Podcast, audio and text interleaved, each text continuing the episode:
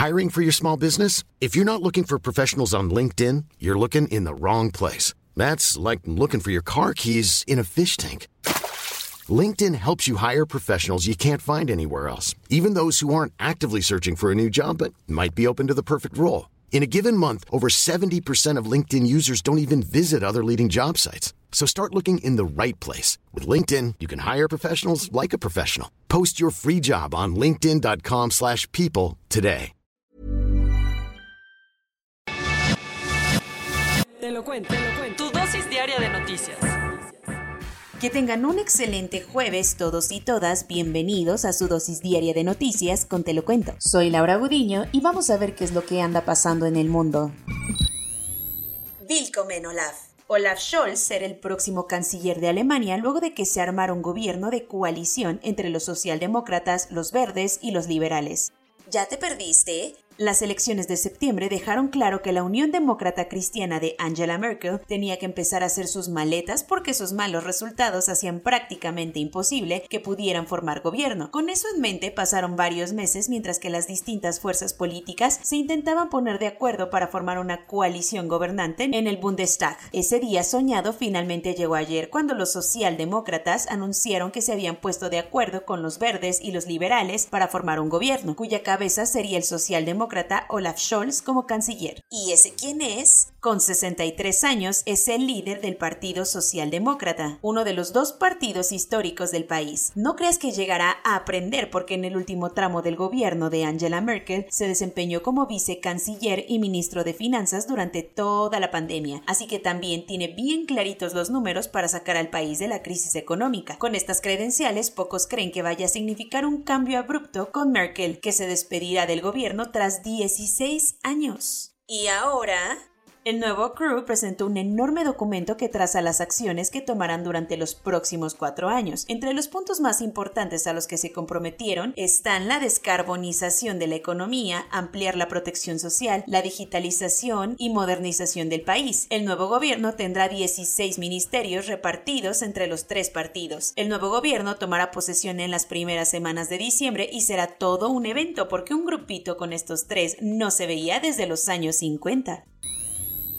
¿Alguien anda espantado? Con la peor inflación en 20 años, López Obrador propuso a Victoria Rodríguez Ceja, actual subsecretaria de Hacienda, como candidata a gobernadora de Banjico, mientras que Arturo Herrera está sanando sus heridas emocionales tras ser descartado como candidato a gobernador del Banco de México. Los mexicanos tenemos que trabajar en el dolor que causa el aumento de precios en los alimentos y energía, entre muchos otros servicios, que siguen disparándose. La cosa está grave porque ayer se conoció que la inflación en la primera quincena de noviembre alcanzó el 7.05% a tasa anual, la mayor cifra en los últimos 20 años. Para hacernos sana sana colita de rana, López Obrador no dejó al mundo con la duda de quién dirigirá el Banco de México por mucho tiempo, porque ayer mismo anunció que su nuevo gallo es Victoria Rodríguez Ceja, subsecretaria de egresos de la Secretaría de Hacienda y Crédito Público. Al conocer la noticia, los mercados reaccionaron y el dólar se fue hasta los 22 pesos, su cifra más alta en lo que va del año.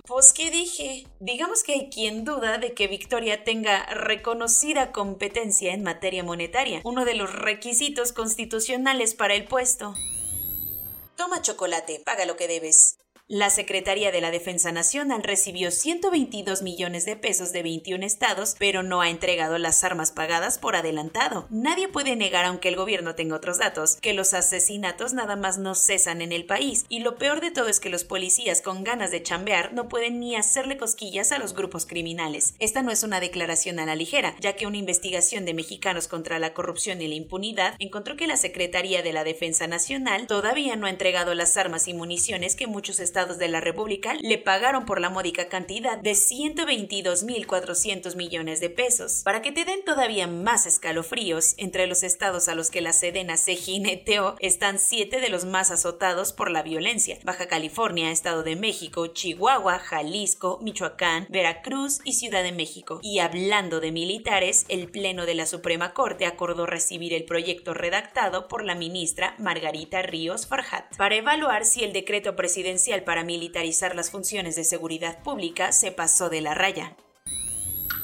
Cuentos cortos. Seguro te enteraste de los 10 cuerpos que aparecieron colgados de un puente en Zacatecas. Pues bueno, ese no fue el último episodio de violencia extrema que vivió el Estado. Así que López Obrador se lanzó ayer a tierras zacatecanas para reunirse con el gobernador David Monreal para hablar sobre un plan de seguridad integral. Según AMLO, la violencia ahí se debe a que grupos militares están peleando el control por la ruta del fentanilo. Así que puso en pausa eso de los abrazos porque por la noche la Sedena anunció que enviará a Zacatecas cerca de 3.500 tropas y helicópteros artillados. Ayer fue un día histórico para Suecia porque Magdalena Andersson se estrenó como la primerita primera ministra mujer en la historia del país, aunque el gusto le duró tan solo unas cuantas horas. La mañana de la socialdemócrata Andersson arrancó con su nombramiento como mandataria de un gobierno de coalición entre los verdes y los del partido de la izquierda, pero para la noche ya no pudo presumir el mismo cargo, pues como no consiguió que se aprobara su propuesta presupuestaria, la política de 54 años renunció al puesto. Eso no fue todo porque al final el proyecto de presupuesto de los ultraderechistas terminó ganando.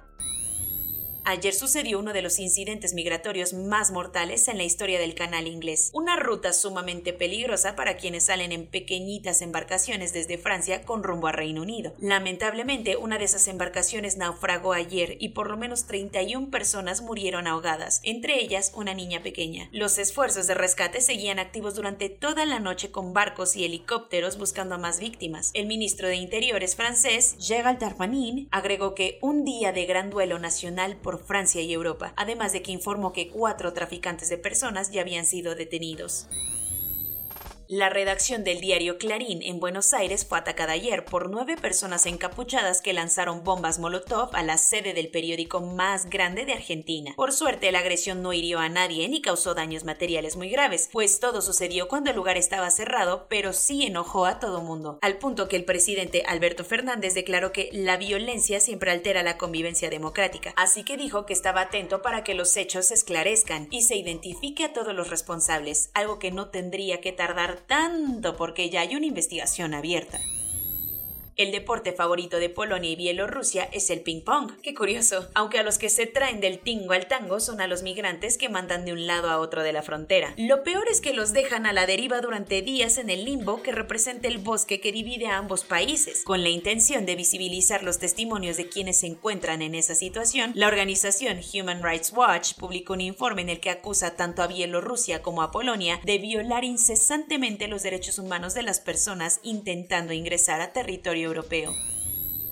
Karim Benzema, el delantero estrella del Real Madrid, fue declarado culpable de formar parte del grupito que chantajeó a Mathieu Balbuena, un ex compañero de la selección francesa, por un video sexual. Esto ya había afectado a Benzema, pues el tema lo dejó fuera de la selección francesa por cinco años, aunque ahora sus broncas están en la cancha legal. Un tribunal francés lo condenó a una pena de prisión condicional de un año y una multa de 75 mil euros, aunque no pisará la cárcel a menos que vuelva a cometer un delito. Y la multa está en veremos, porque sus abogados dijeron que apelarán la sentencia. Corona News. En México el número total de vacunas puestas es de 131.379.625. El número de personas vacunadas con esquema completo es de 64.502.180. Esto representa el 72.08% de la población mayor a los 18 años. Por enésima ocasión, la Organización Panamericana de la Salud le pidió a México no relajar las medidas para evitar que los contagios vuelvan a subir.